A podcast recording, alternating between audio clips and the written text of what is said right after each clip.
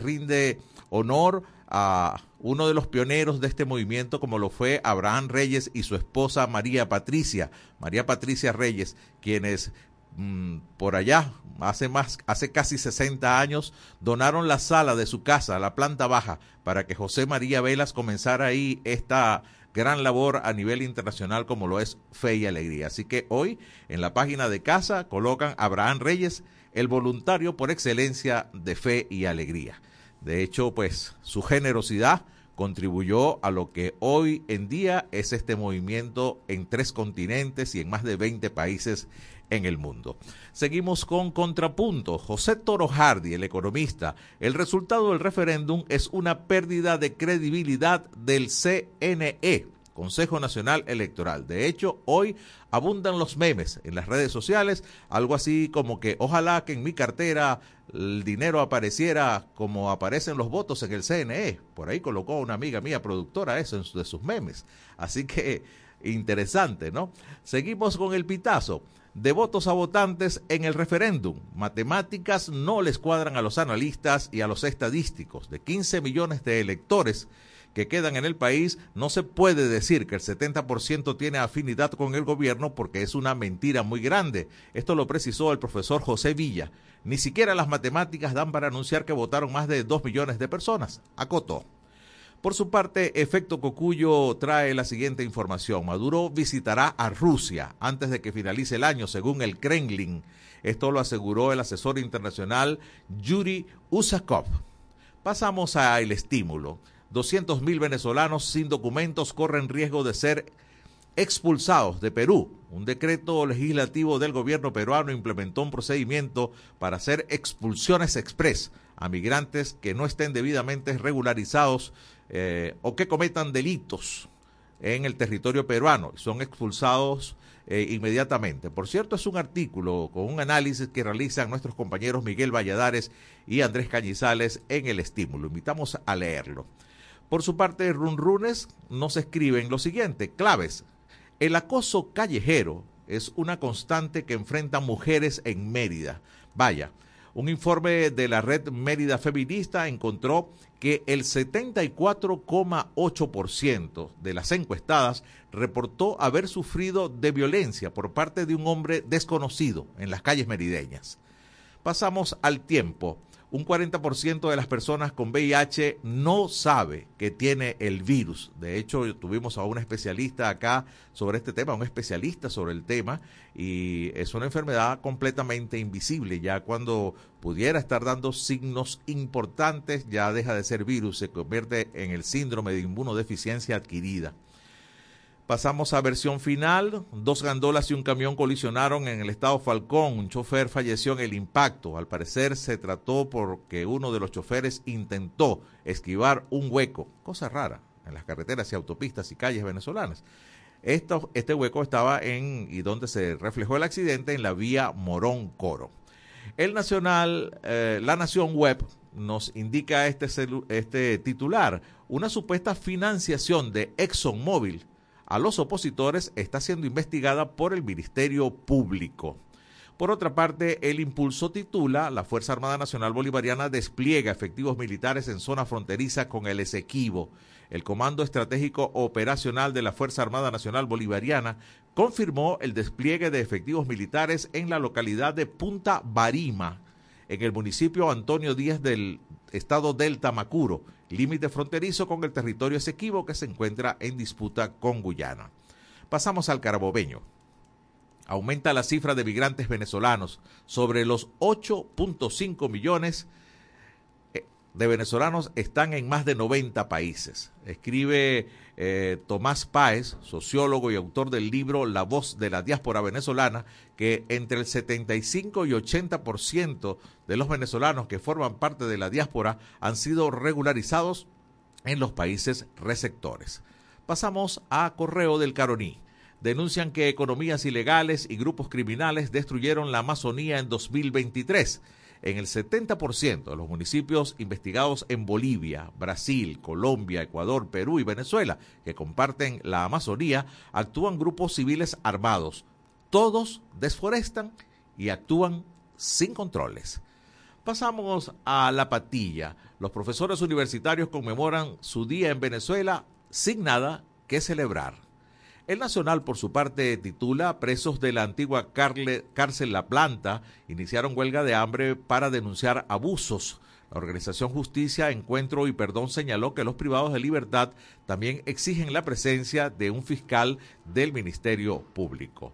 Pasamos a Mundo UR suben a 22 los muertos por la erupción del volcán Marapi en Indonesia.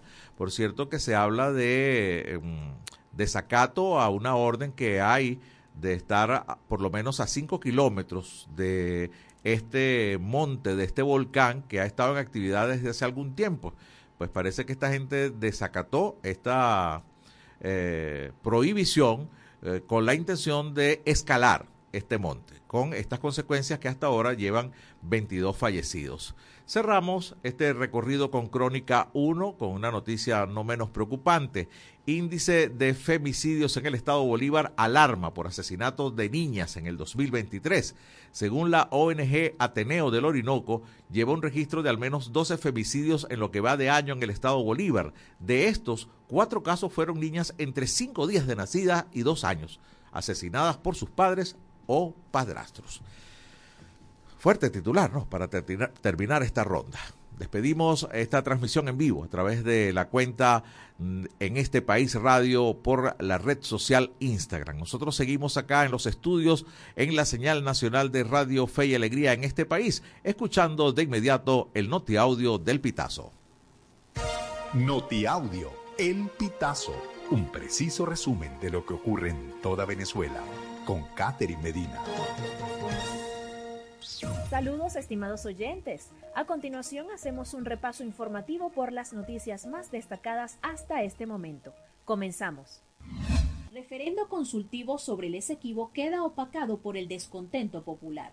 El politólogo Radames Graterol precisó a El Pitazo durante una entrevista telefónica que la única ganadora fue la opinión pública, porque la gente, en este caso, dejó de expresarse porque no se sentía identificada con el proceso. Graterol añadió que ganó la gente, porque no estaba de acuerdo con este proceso y lo demostró al no respaldarlo con su participación, aunque agregó que el gobierno tenía varios objetivos que buscaban responder a interrogantes después de la primaria que realizó la oposición para elegir el candidato a las presidenciales de 2024. Encapuchados atacaron con piedras a seis vehículos en la carretera panamericana. El modus operandi es ocasionar en los choferes la pérdida del control del volante para despojarlos de sus pertenencias o aplicarles secuestros express, reveló una fuente policial. Esta fuente también detalló que los vehículos llegaron uno tras otro, tenían el parabrisas y los vidrios de las ventanas rotos. Denunciaron que los hombres encapuchados salieron de las veredas que están en los sectores populares de estos kilómetros iniciales de la Panamericana, que pertenecen al Distrito Capital. Comerciantes en Lara esperan mejores ventas en temporada decembrina. El vicepresidente de la Cámara de Comercio, Simón Salas, destacó que en los últimos meses se notó la ralentización en las ventas por la crisis económica que atraviesa el país y que se hizo evidente al no registrarse largas filas en las tiendas por las ofertas del Black Friday, como ha ocurrido en años anteriores. En Oriente, autoridades elogian proceso pese a baja participación de electores en referendo. La participación ciudadana en el referendo consultivo sobre el Esequibo se mantuvo escasa hasta las seis de la tarde de este domingo 3 de diciembre. Pese a ello, las autoridades gubernamentales de los estados orientales elogiaron el proceso y la respuesta de la gente. En un corto mensaje de Instagram y sin ofrecer cifras, el gobernador de Monagas, Ernesto Luna, dijo que los monaguenses salieron masivamente a participar en la jornada. De igual forma, el gobernador de Sucre, Gilberto Pinto, estimó en rueda de prensa una participación por encima del 60% del electorado en ese estado. Estimados oyentes, este ha sido el panorama informativo hasta esta hora. Narro para ustedes Catherine Medina. Estas informaciones puedes ampliarlas en nuestra página web elpitazo.net. También Recibimos tus denuncias vía SMS o WhatsApp a través del 0414-230-2934. Gracias a Catherine Medina del Pitazo, como siempre, acompañándonos en esta primera parte del programa con el Noti Audio del Pitazo. Vamos a la primera pausa, no sin antes eh, decirles la encuesta eh, de en este país en el día de hoy. ¿Cree que la reactivación del crédito ayudaría a la economía del país? Es la pregunta de hoy. ¿Cree que la reactivación del crédito ayudaría a la economía del país? Opción A, sí, es necesario. Opción B, no estoy seguro. Opción C, dependerá en qué lo uses. Y opción D, en algunos sectores. A ver, esa es la pregunta de hoy. Por cierto, hoy tendremos un especialista con el cual estaremos tratando este tema. Mientras tanto, usted puede ir opinando a través del 0424-552-6638 vía mensaje de texto o WhatsApp. Tiempo de nuestra primera pausa. Regresamos en unos minutos en este país. Ya regresamos con En este país por la Red Nacional de Radio Fe y Alegría.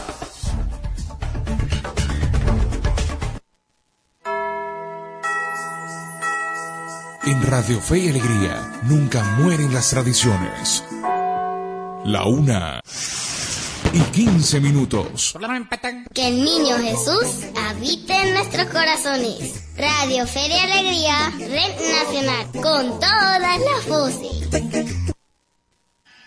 ¿Sabes qué sucede con la Amazonía?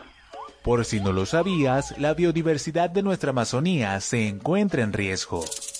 Algunos estudios actuales advierten que nuestro pulmón vegetal ha perdido gran parte de sus bosques, llegando al 30.8% de deforestación, afectando las formas de vida de sus habitantes y de sus ecosistemas. ¿Y qué lo está causando?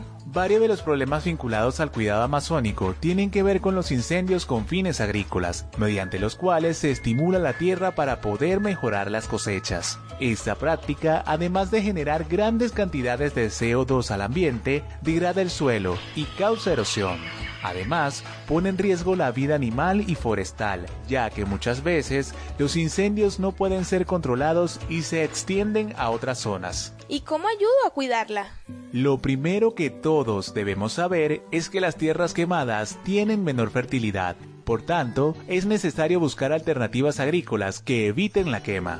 El uso del rastrojo en los campos o incluso plantar directamente a través del rastrojo puede ahorrarle dinero al agricultor. Que esto sea de otra manera también depende de nosotros. Aprendiendo juntos a cuidar la casa común. Una producción de la Iniciativa de Ecología Integral y Panamazonía con el apoyo de Accenture. Somos Fe y Alegría.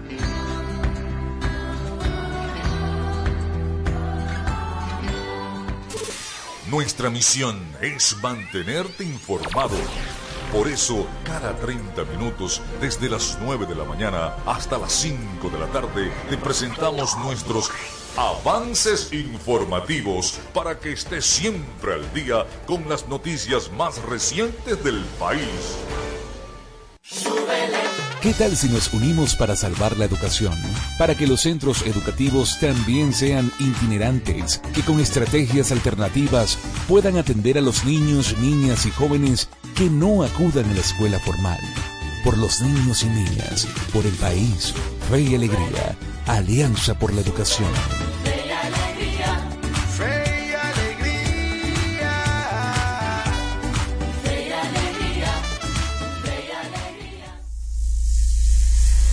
Descárgate nuestra aplicación Radio Fe y Alegría Noticias, disponible para iPhone y Android.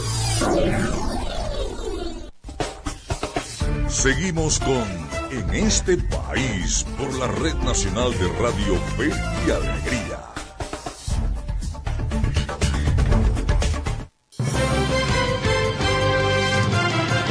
Una de la tarde con 18 minutos. Seguimos en este país a través de la señal nacional de Radio Fe y Alegría. Estamos llegando a 13 estados de Venezuela por más de 20 emisoras de Radio Fe y Alegría Noticias bajo la dirección de Luis Sánchez.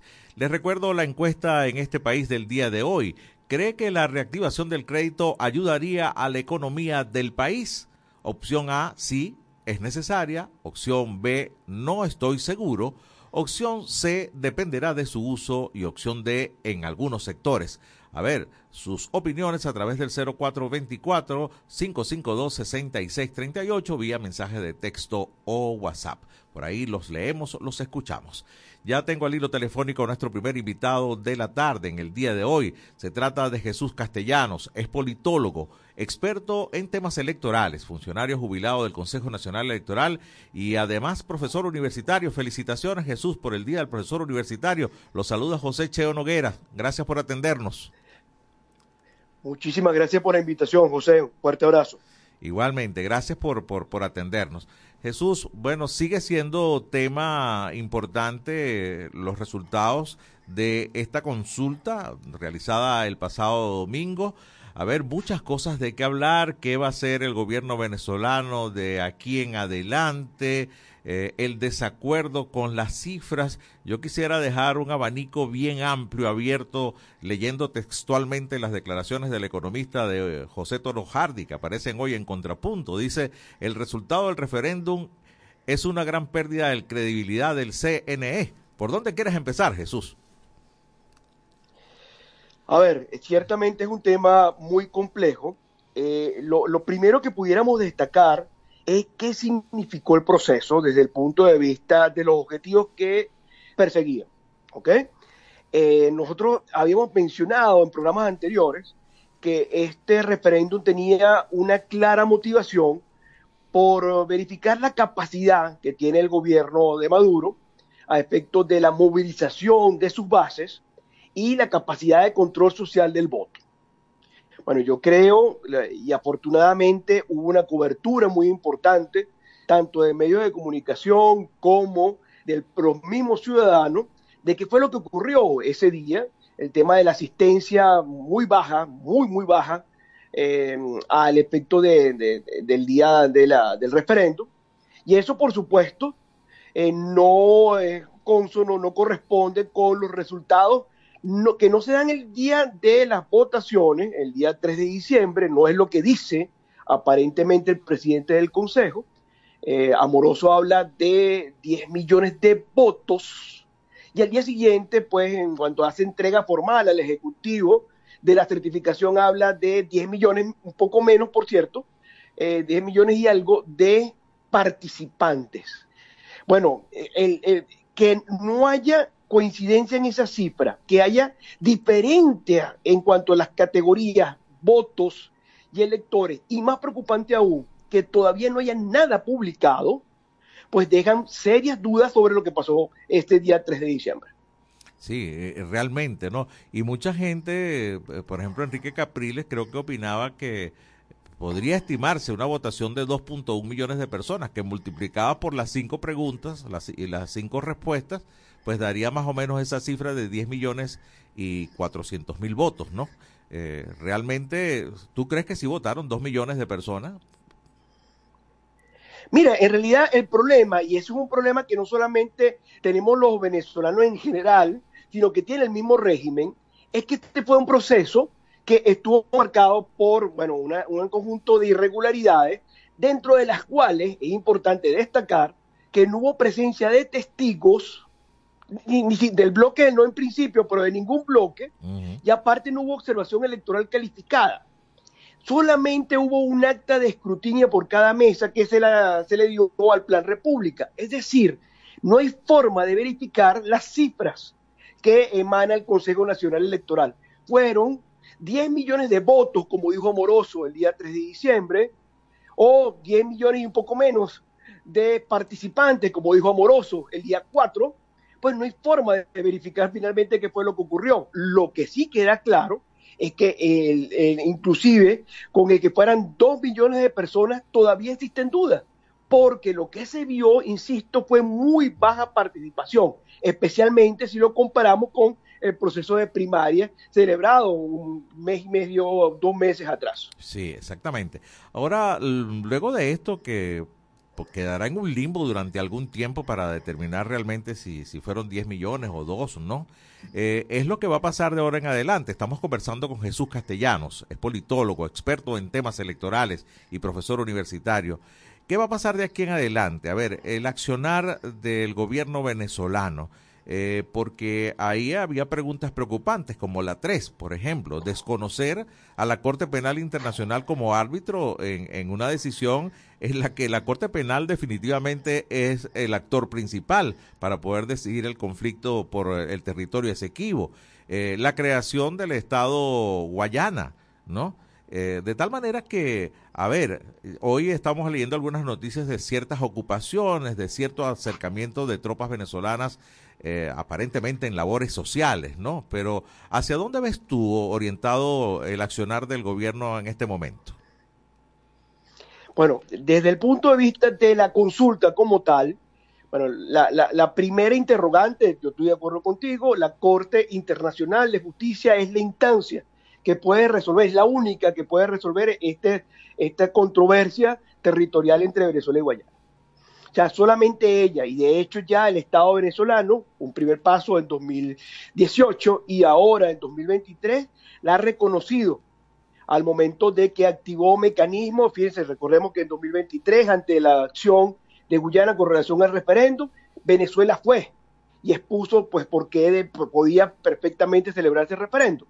Entonces ya pareciera que Venezuela reconoce de alguna manera pues la, instancia y no solamente eso, sino que celebró la decisión que tomó, este, que se, anunció el día viernes primero de diciembre. Entonces, ¿qué puede venir?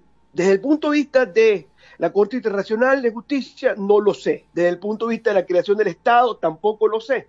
Lo que sí puedo saber, o por lo menos puedo inferir con cierta certidumbre, es lo que tiene que ver con la, el accionar del gobierno de Maduro en estos meses previos a la celebración de las elecciones de presidenciales de 2024. O sea, sin duda alguna, eh, ante la, debilidad que tiene en su capacidad de movilización, la desconexión con su base, la poca capacidad de control social del voto, seguramente algunos mecanismos de condiciones electorales se van a arreciar. Y yo creo que ahí en ese sentido soy un poco pesimista. Yo creo que las condiciones electorales pues van a ser más complejas que en procesos electorales anteriores en la medida que sabe efectivamente el riesgo que tiene a someterse a cualquier tipo de elección, inclusive una poco competitiva. ¿Ok? Ahora, por el otro lado, ¿qué puede hacer la oposición? Bueno, en este marco complicado, muy complicado, o sea, tiene un enorme eh, capital hay un importante descontento, por una parte, pero también estamos claros que, hay, que se ha sembrado, al parecer, como una esperanza que teníamos tiempo que no veíamos y que pudiera cristalizar de alguna manera en alguna opción en la elección presidencial 2024. Eh, esa decisión de la Corte Internacional de Justicia, estamos conversando con Jesús Castellanos, a ver, eh, eh, en la cual los candidatos, en teoría inhabilitados, tienen hasta el 15 de este mes para presentar alegatos ante el Tribunal Supremo de Justicia, ¿no? Por la inhabilitación de la Contraloría General de la República. Para muchas personas con quien he consultado dicen que eso ha sido una gran trampa. Eh, María Corina Machado ha dicho incesantemente que ella no está inhabilitada. Presentar algún alegato ante el Tribunal Supremo de Justicia es reconocer lo que lo está ¿Es una trampa? A ver, ¿cómo la ves? A ver, fíjate, el problema en que Venezuela, en lo que es la institucionalidad y el marco legal, se desafortunadamente pasa por un tema principalmente político. Y esa decisión de presentarse ante el Tribunal Supremo de Justicia, el tema de la inhabilitación, que sabemos que es inconstitucional, simplemente puede ser conforme a un arreglo político. recordemos, o sea, toda la institucionalidad en Venezuela, y me refiero al Poder Judicial, al Poder Ciudadano, al Poder Electoral, está claramente vinculada con el Poder Ejecutivo. Y en ese sentido, cualquier decisión que emane va a estar asociada. Ahora, si hay un proceso de negociación, y sabemos que hay un proceso de negociación, pues se abre una oportunidad, se abre una rendija. En ese sentido, yo esperaría a ver qué es lo que puede pasar en los próximos días. Interesante, Jesús. Lamentablemente ya estamos con el tiempo encima. Quiero agradecerte muchísimo este contacto. Creo que hay mucha tela que cortar sobre, sobre lo que pasó con este referéndum y los que van a ser sus consecuencias. Hoy otro colega tuyo, politólogo Radamés Graterol, eh, publicó, dio unas declaraciones publicadas en algunos medios en el que dice que esto pudiera retrasar el proceso electoral presidencial. Y en cuanto a otros, he escuchado rumores que ya las elecciones de presidentes eh, tienen fecha para junio del año que viene. Así que demasiada incertidumbre, eh, Camino. Habrá que esperar que ruede un poco más de agua debajo del puente y observar. ¿Estás de acuerdo con eso, Jesús? Totalmente de acuerdo. Hay que estar muy atentos a los acontecimientos.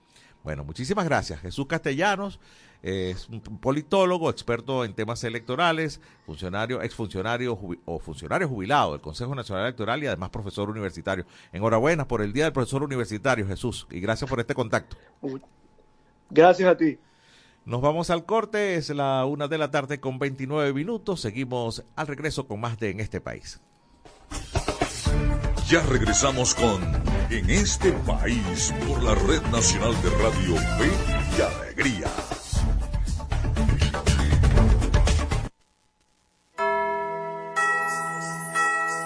En Radio Fe y Alegría nunca mueren las tradiciones. La una y 29 minutos. Que el niño Jesús habite en nuestros corazones. Radio Fe y Alegría, Red Nacional, con todas las voces. Somos Radio Fe y Alegría Noticias.com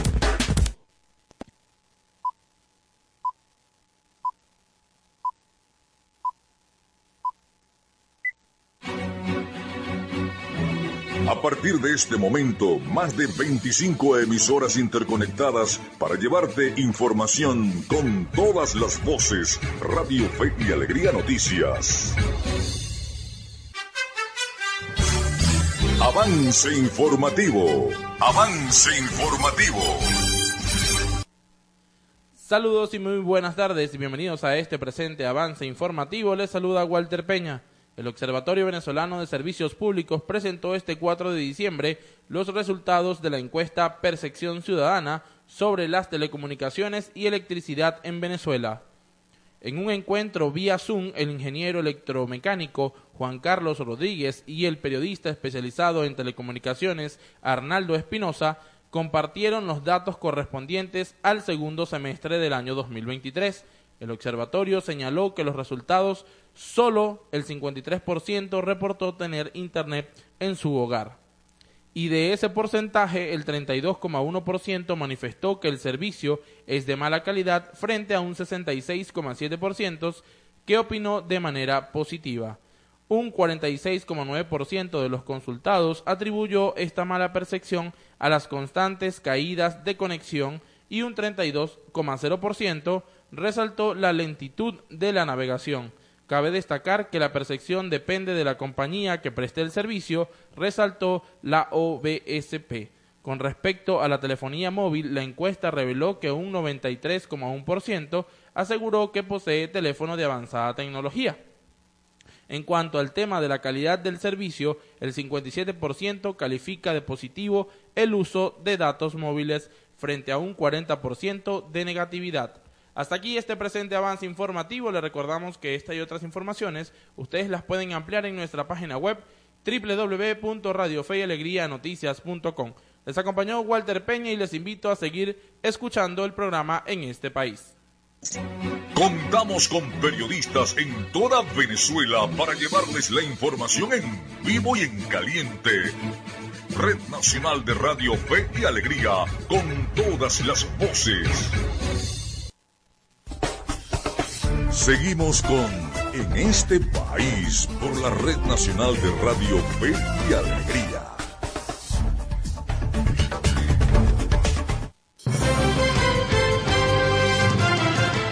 Una treinta y dos minutos de la tarde, seguimos en señal nacional de Radio Fe y Alegría en este país radio. Les recuerdo nuestra encuesta en este país de hoy. ¿Cree que la reactivación del crédito ayudaría a la economía del país? Opción A, sí, es necesaria. Opción B, no estoy seguro. Opción C, dependerá de su uso. Y opción D, en algunos sectores. 0424-552-6638 vía mensaje de texto o WhatsApp. Con muchísimo gusto escuchamos su selección y sus comentarios. Momento de presentar la producción que traemos para ustedes en el programa de hoy. Comenzamos con el micro de Venezuela Electoral. Y esto es Venezuela Electoral, una cápsula diaria con noticias e informaciones sobre las elecciones venezolanas. Las cifras ofrecidas por el Consejo Nacional Electoral acerca del referendo consultivo sobre el Esequibo continúan ambiguas cuando ya se han dado dos boletines oficiales. Este lunes 4 de diciembre, el presidente del ente electoral, Elvis Amoroso, informó que en la consulta participaron 10.431.907 venezolanos. La cifra es un récord que supera en participación hasta el referéndum revocatorio en contra de Hugo Chávez, en el que sufragaron un poco más de 9.800.000 personas. Además contrasta con el panorama observado durante la jornada que se extendió hasta las 8 de la noche y cuyo denominador común fue la poca afluencia de votantes en todos los estados del país. El domingo 3 de octubre, la máxima autoridad del CNE dijo que el número de votos fue 10.554.320, una cantidad que fue puesta en duda y objeto de debate en las redes sociales. 12 horas después de ese primer reporte, ahora Amoroso no habla de votos y asegura que la participación global fue de 10.431.907 votantes. Teniendo en cuenta este dato, entre un reporte y otro dejaron de participar 122.413 personas. Además, Amoroso omitió detalles acerca de la cifra de abstención, algo de lo que tampoco habló Nicolás Maduro ni el presidente de la Asamblea Nacional, Jorge Rodríguez, durante la entrega del acta vía El Pitazo. Los acompañó José Cheo Noguera. Escucharon Venezuela Electoral. Pueden seguirnos en las redes sociales del programa en este país. En este país.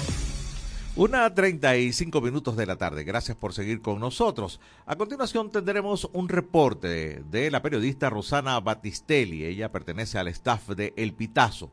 Estudiante de la UNEFA fue asesinada por motivos fútiles e innobles. Es el reportaje que nos trae Rosana en la tarde de hoy. La Fiscalía Cuarta del Ministerio Público del Estado Aragua imputó por homicidio intencional calificado por motivos fútiles e innobles a Dubrasca López, de 18 años, y a Wilmer Granado, de 20, por estar presuntamente implicados en el asesinato de la estudiante Ciskeili Andrea Cordobés Figueroa, de 19 años. Así lo informó el fiscal general de la República, Tare William Saad, a través de su cuenta en la red social X, donde destacó que a los detenidos un tribunal les dictó medida privativa de libertad a solicitud del Ministerio Público. Saar ratificó que López y Granado dieron muerte a Cordobés Figueroa por tener sentimientos de rabia y envidia hacia el estudiante, porque era más inteligente. Ciskeile Andrea Cordobés Figueroa, quien era estudiante de Ingeniería de Sistemas y Modelo, fue hallada muerta el primero de diciembre dentro de la Universidad Nacional Experimental de la Fuerza Armada UNEFA de Maracay en el estado Aragua. Para entonces tenía un día de desaparecida. Este crimen fue resuelto por funcionarios del Cuerpo de Investigaciones Científicas Penales y Criminalísticas de Caña de Azúcar. Según las averiguaciones, la victimaria convidó a Ciskeile Andrea al baño la mañana del jueves 30 de noviembre, específicamente hacia una zona inmontada que es utilizada por los estudiantes de la UNEFA como área para realizar necesidades fisiológicas. Una vez en el lugar, Ciskeile Andrea Cordobés fue sometida por Wilmer Granado, mientras que Dubrasca la apuñaló. Este crimen causó hondo pesar entre familiares y amigos de la joven, quienes esperan que se haga justicia. Rosana Batistelli, El Pitazo.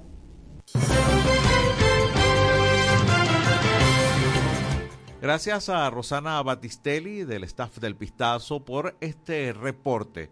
A continuación nos vamos con la movida deportiva. Vaya que hoy nos trae cosas interesantes. Miguel Valladares, dos nuevos managers en la pelota venezolana, entre ellos un Grandes Ligas, Osi Guillén. En la pelota venezolana jugando Ronald Acuña y vaya que es un lujo que nos estamos dando los venezolanos. Veamos qué nos trae Miguel Valladares y la movida deportiva en la tarde de hoy. En este país presentamos La Movida Deportiva con Miguel Valladares.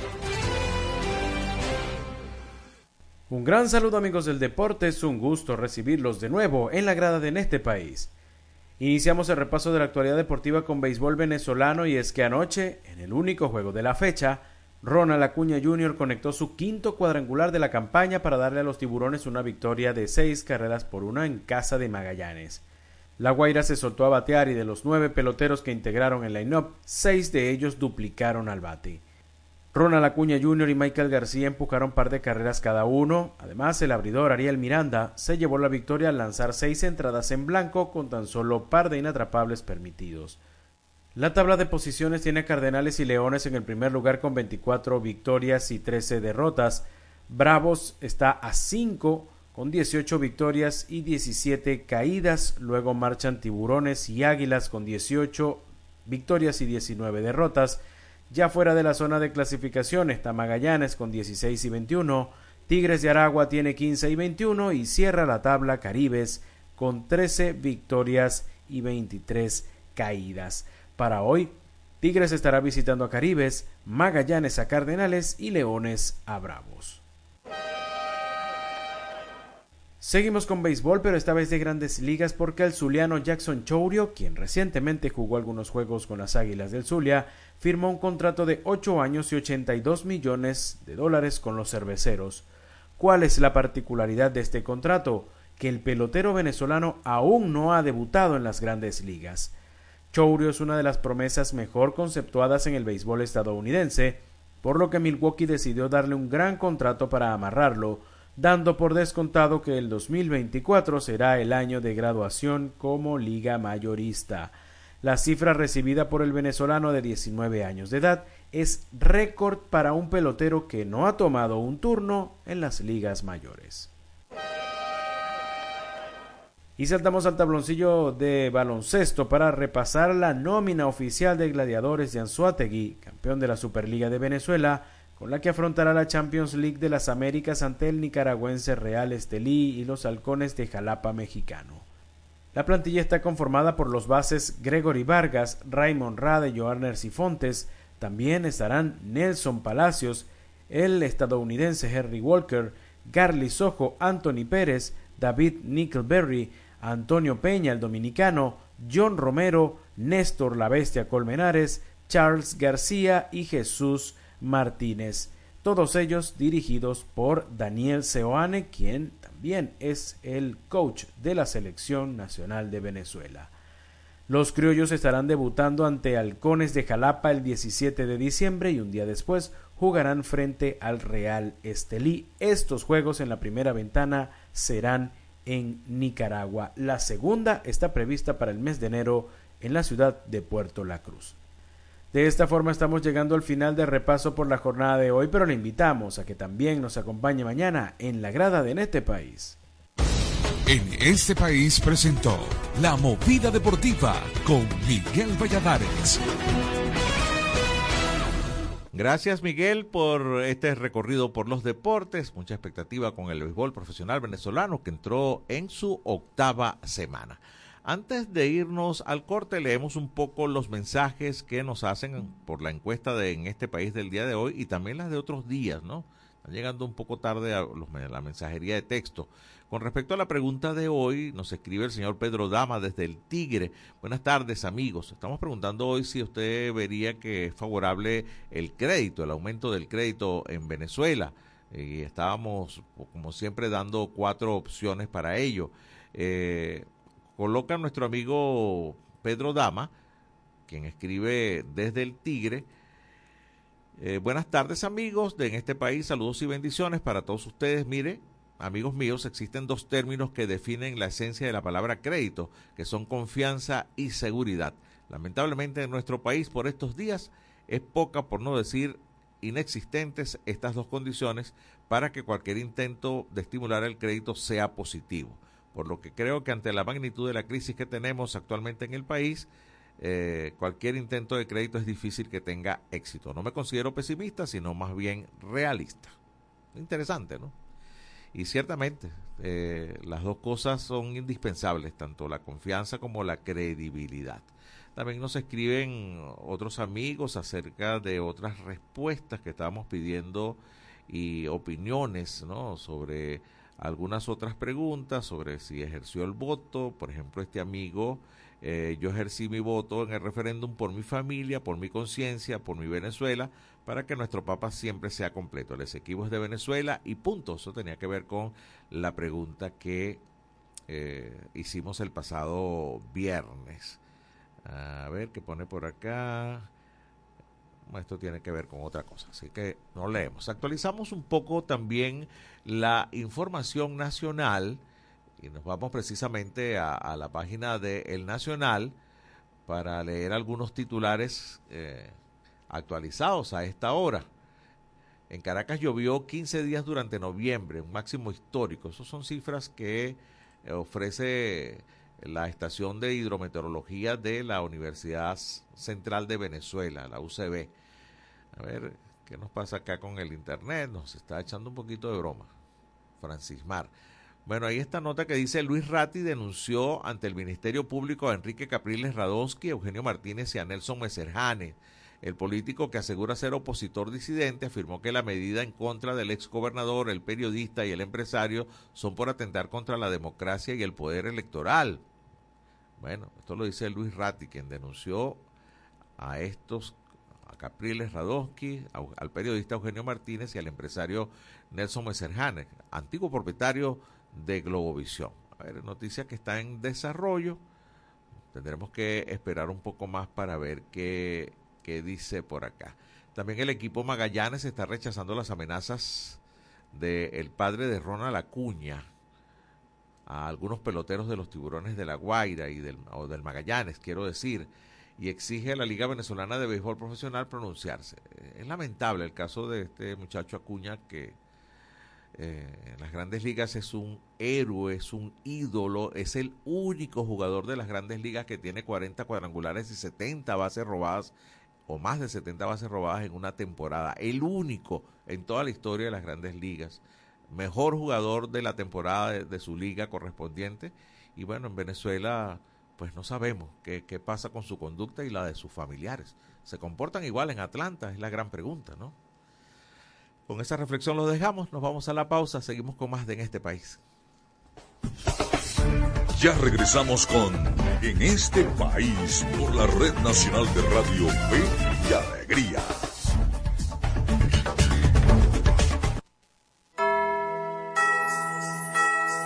En Radio Fe y Alegría nunca mueren las tradiciones. La una y 46 minutos. Que el niño Jesús habite en nuestros corazones. Radio Feria Alegría, Red Nacional, con todas las voces. No caigas en estafas. No caigas en estafas. Fe y Alegría no está llamando a su audiencia para solicitar información confidencial. Si recibes alguna llamada donde te pidan verificar datos personales para participar o continuar en los grupos informativos de Fe y Alegría, rechaza la llamada. Rechaza la llamada. Es falso. Evita responder o enviar mensajes a este número y bloquealo de inmediato. No caigas en estafas. Un mensaje de Radio Fe y Alegría.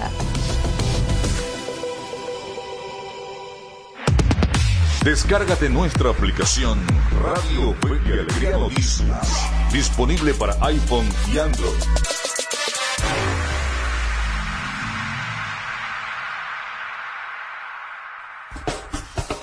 Seguimos con En este país por la Red Nacional de Radio Fe y Alegría.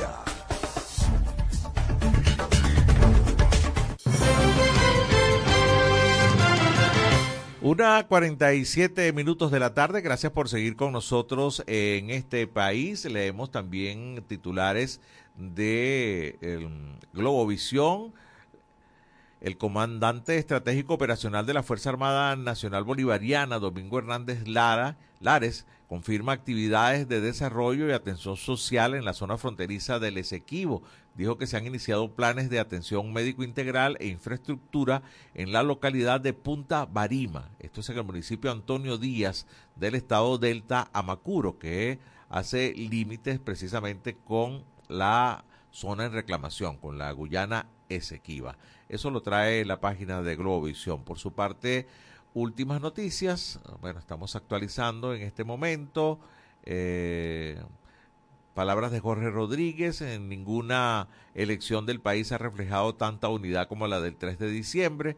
El jefe del comando de la campaña Venezuela Toda indicó que los enemigos de la patria buscaban la división del país, pero el pueblo salió a votar con la fuerza que lo caracteriza. También trae últimas noticias, más de un millón de niños en riesgo de morir en Gaza. Esto lo denuncia una ONG de las que se encuentran en esta zona en conflicto. Presidente electo de Guatemala convoca marcha en defensa de la democracia. También tenemos que la Guardia Nacional Bolivariana prendió a un sujeto que llevaba 55 envoltorios de cocaína. En materia internacional, Pekín, elecciones en región de Taiwán son un asunto interno de China. Eso dice eh, un representante del gobierno chino. Importantes declaraciones. Y bueno, también tenemos que eh, Rusia apunta a la multipolaridad como base para una posible reforma de las Naciones Unidas, de la ONU. Estos son titulares que tiene en primera página el em, diario Últimas Noticias. Vamos a escuchar en este momento declaraciones que está ofreciendo en una rueda de prensa al canal del Estado Venezolana de Televisión, precisamente Jorge Rodríguez, el jefe del comando de la campaña Venezuela Toda. Lo escuchamos. Esclavo del ExxonMobil debe estar sobándose los hematomas que le dejó el referendo consultivo. Si no, no estuviera pidiendo cacao. No estuviera pidiendo cacao. Y los esclavos de los esclavos, vamos a ver cuál otra mentira inventan, porque la del vinculante o no, muere hoy. Gracias. Bien, escuchaban declaraciones ustedes del coordinador nacional del Comando de Campaña Venezuela Toda, quien denunciaba las falsas matrices de opinión que han intentado generar algunos sectores de oposición con representantes de las grandes transnacionales junto al gobierno de Guyana sobre el histórico proceso electoral que se dio en nuestro país el pasado fin de semana. Sobre este tema también dijo que en pocos minutos, en pocas horas, se harán anuncios importantes de cómo será acatada la decisión del de, al final de lo que eran las declaraciones de Jorge Rodríguez hoy en una rueda de prensa. No pudimos establecer contacto con nuestro invitado en la tarde de hoy, nuestro segundo invitado, Gustavo Valecillos, presidente de Conce Comercio, se nos ha hecho imposible, por lo que colocamos para ustedes la entrevista que realizamos en días pasados con Morela Alvarado, es la directora del Instituto de Investigación de la Comunicación, el ININCO, de la Universidad Central de Venezuela, nos hablará de desinformación en el país. Aquí vamos con nuestra segunda invitada en la tarde de hoy. Estoy ya conectado telefónicamente con Morela Alvarado. Ella es la directora del Instituto de Investigación de la Comunicación, el ININCO, de la Universidad Central de Venezuela. Buenas tardes, Morela. La saluda José Cheo Noguera. Gracias por atendernos. Hola, ¿cómo estás? Buenas tardes. Muchísimas gracias por la invitación.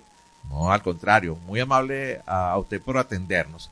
A ver, el tema de la desinformación sigue en el tapete. Creo que esto va a seguir por mucho tiempo, ahora con tantas facilidades a través de las redes sociales para desinformar. Eh, bueno, tantas cosas que decir recientemente, pero le dejo para comenzar este titular de hoy de efecto Cocuyo, Ciberalianza al descubierto, el mazo y redes anónimas se unen para desinformar. Eh, es el Estado quien normalmente se encarga más de desinformarnos a todos, Morela.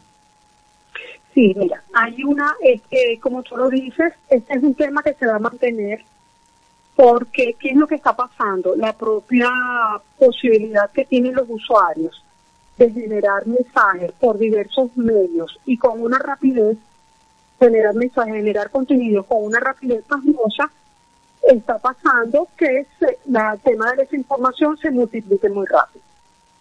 Entonces, lo primero que tenemos que tomar en consideración es dónde está nuestra responsabilidad como usuarios. Porque, ¿qué es lo que pasa con la desinformación? Esta mañana lo conversaba con la profesora María Fernanda Madrid, que es la coordinadora de Observe, que es el observatorio INICO de desinformación, rumores y falsas noticias. ¿Qué decía ella? Ella decía que cuando una información es sensible para ti, tú inmediatamente la, multiplicas. Porque, bueno, eh, para, así funciona la desinformación, funciona atacando o acercándote a lo que tú eres sensible, a tu emoción, a tus miedos, eh, a, tu, a tus gustos.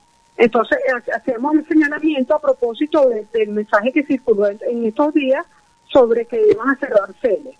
Sí. Entonces ella me decía, mira, yo llegué y lo, lo multipliqué rápidamente, lo pasé rápidamente. Entonces decíamos, claro, eso pasó porque eh, es, algo que es sensible, que nos mueve, que nos emociona. Entonces lo primero que tenemos que hacer es tener conciencia. Tener conciencia nosotros como usuarios, como porque somos los primeros multiplicadores. Es muy grave, por supuesto, que sea el propio Estado el que genera desinformación. Eso es gravísimo. Porque se supone que desde, el Estado, de los medios públicos, eh, que, como se llaman, este, deberíamos nosotros tener información de calidad, información equilibrada, información en la que uno como ciudadano pueda confiar. Pero si se genera la desinformación, imagínate en dónde quedamos nosotros. Sí, y yo digo que hay un desbalance eh, difícil de, corregir. Eh, Morela, estamos conversando con Morela Alvarado, directora del, del, ININCO, de la Universidad Central de Venezuela, eh, porque cualquiera pudiera decir, bueno, ¿y por qué no legislamos el uso de las redes sociales? en algunos países se ha tratado, en algunos países quizás con poco mayor éxito, ¿no? Pero lo cierto también es que hay una especie de criminalización hacia ciertos sectores cuando tú pones alguna información que le guste o no le guste a quien maneja los medios de comunicación, que controla la comunicación, ¿no? Entonces, eh, eh, eso hace que se cultive un caldo mucho más fácil para que, para que la gente se desinforme, porque están atacando con tu emoción de temor, ¿no? Claro, exactamente. Y el tema de, de regular es muy peligroso. Es muy peligroso, sobre todo en un contexto como el nuestro, donde eso puede ser eh, un arma de doble filo. Exactamente. O sea, yo te puedo regular para protegerte, pero te estoy regulando también para silenciar. Y como bien sabemos, que, ¿cuál es el principio de la información?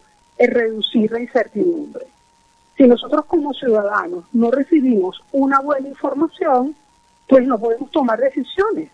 No podemos tomar decisiones porque estamos en un caldo de cultivo que es que no es cierto, que puede ser incluso venenoso. ¿Qué es lo que yo siempre a donde yo apunto? Yo apunto en que el remedio está en los ciudadanos. el remedio está porque, eh, porque existen los medios cada vez van a ser más y la tecnología cada vez ser más, más compleja eh, y más, más fácil, va, va a brindar más oportunidades a la gente. Entonces, en la medida que nosotros nos autorregulemos, Así quiero decir que nos preparemos para identificar cuando un mensaje es malintencionado, cuando un mensaje es erróneo, cuando un mensaje incluso ha sido pagado para generar desinformación. En la medida que nosotros estemos preparados, en esa medida van a ser mejores, como, como la, la, como la, eh, la comida sana. Tú sabes que si comes todos los días una hamburguesa, algo te va a pasar. Entonces, en la medida que tú empiezas a regularte, tú dices, bueno, yo me voy cuidando. Así, yo creo que por ahí empezar a hacer dietas informativas en el mejor sentido, prepararse para identificar cuando, eh, cuando un mensaje me, inmediatamente a mí me emociona y me pasa algo, esto hay que sospechar. Siempre hay que sospechar. Y tener y tener una fuente de que si se quiere un grupo para contrastar información. A mí me ha pasado algo muy bonito y es que mis vecinos cuando ven algo raro me llaman y me dicen, tú confirmaste esto, tú sabes si esto es verdad.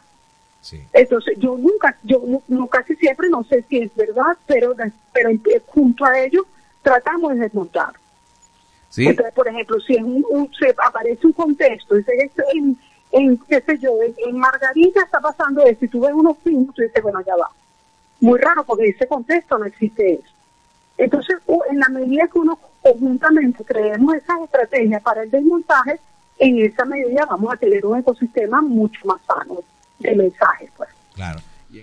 Bueno, eh, ha sido parte de esta entrevista que realizamos hace algunos días atrás a nuestra invitada para ese momento, Morela Alvarado, directora del Instituto de Investigaciones de la Comunicación ININCO de la Universidad Central de Venezuela sobre la desinformación. Me quedan 30 segundos, leo un par de mensajes. La opción B nos escribe Doris Karima desde Pariaguán, Estado Suárez, y la opción B es que no está segura o no hace falta. Estamos hablando de la pregunta de este, en este país hoy. ¿Cree que la reactivación del crédito ayudaría a la economía?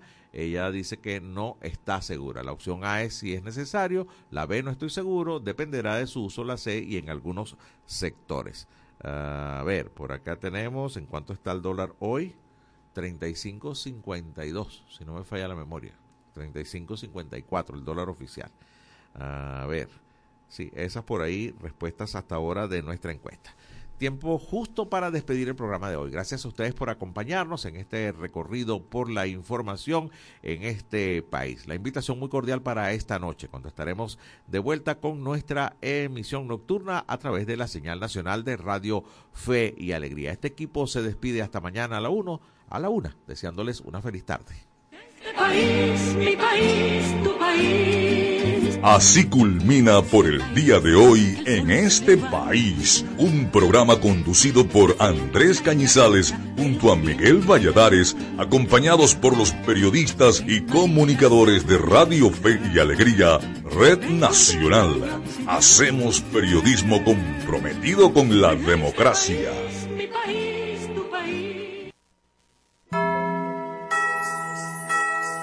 En Radio Fe y Alegría nunca mueren las tradiciones. La una y 59 minutos. Que el niño Jesús habite en nuestros corazones. Radio Feria Alegría, Red Nacional, con todas las voces.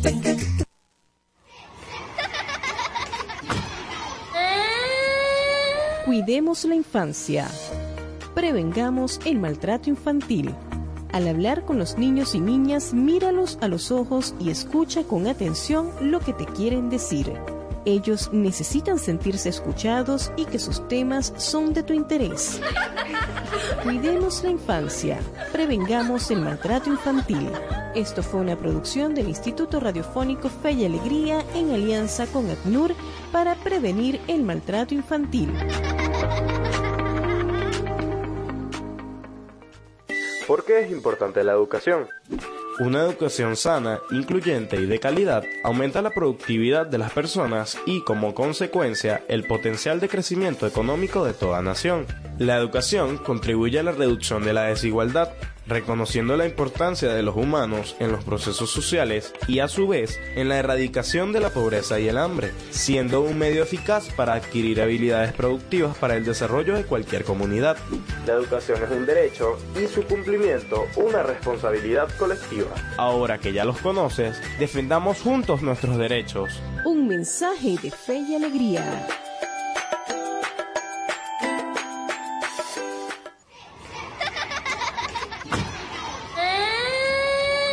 Cuidemos la infancia. Los niños y niñas aprenden de nosotros. Enseña con el ejemplo. Mantén firmeza en las sanciones y explica las razones de la misma para que aprendan desde la experiencia. Cuidemos la infancia. Prevengamos el maltrato infantil. Esto fue una producción del Instituto Radiofónico Fe y Alegría en alianza con ACNUR para prevenir el maltrato infantil. Espacio Publicitario.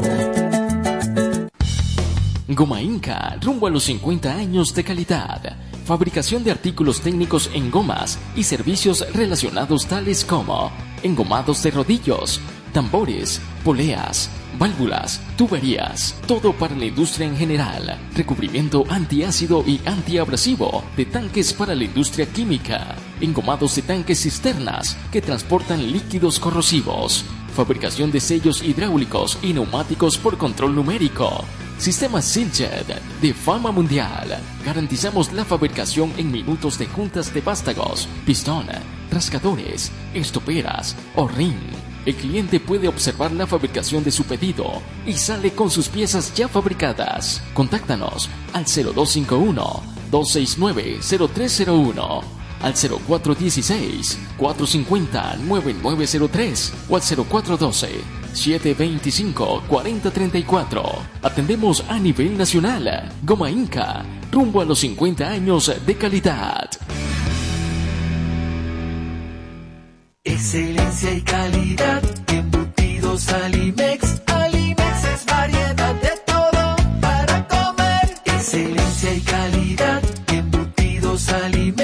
Más práctico y divertido. Embutidos Alimex.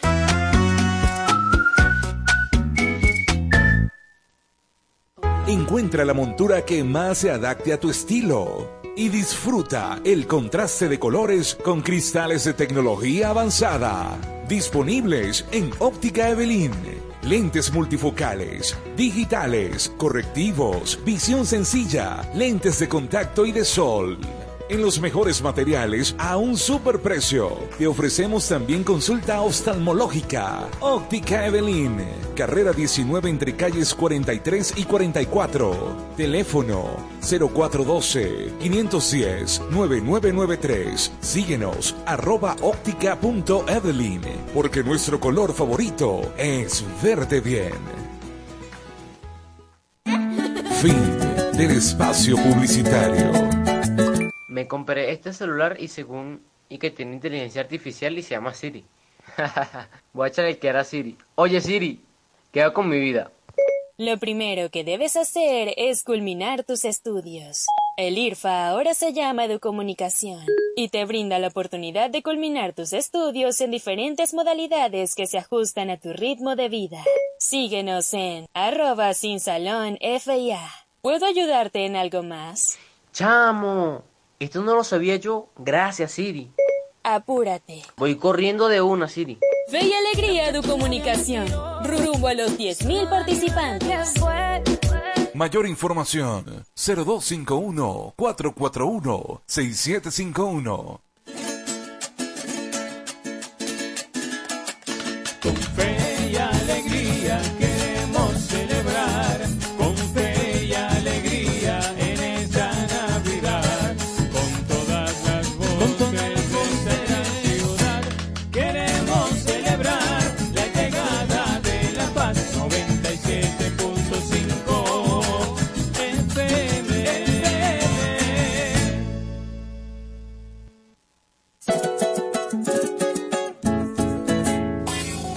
continuación, programa recreativo. Todos sus elementos son tipo A, que pueden ser escuchados por niños, niñas y adolescentes, sin la supervisión de sus madres, padres, representantes o responsables. Una producción de Radio Fe y Alegría.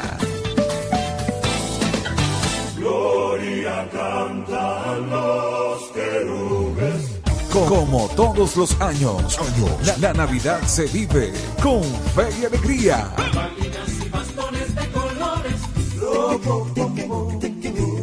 Programación especial. Música, concursos, complacencias y un staff de productores y locutores dispuestos a acompañarte en estas Navidades. Navidad con fe y alegría. Celebremos el nacimiento y el nuevo año con la radio de todas las voces. 97.5 FM. Fe y alegría. Navidad con fe y alegría.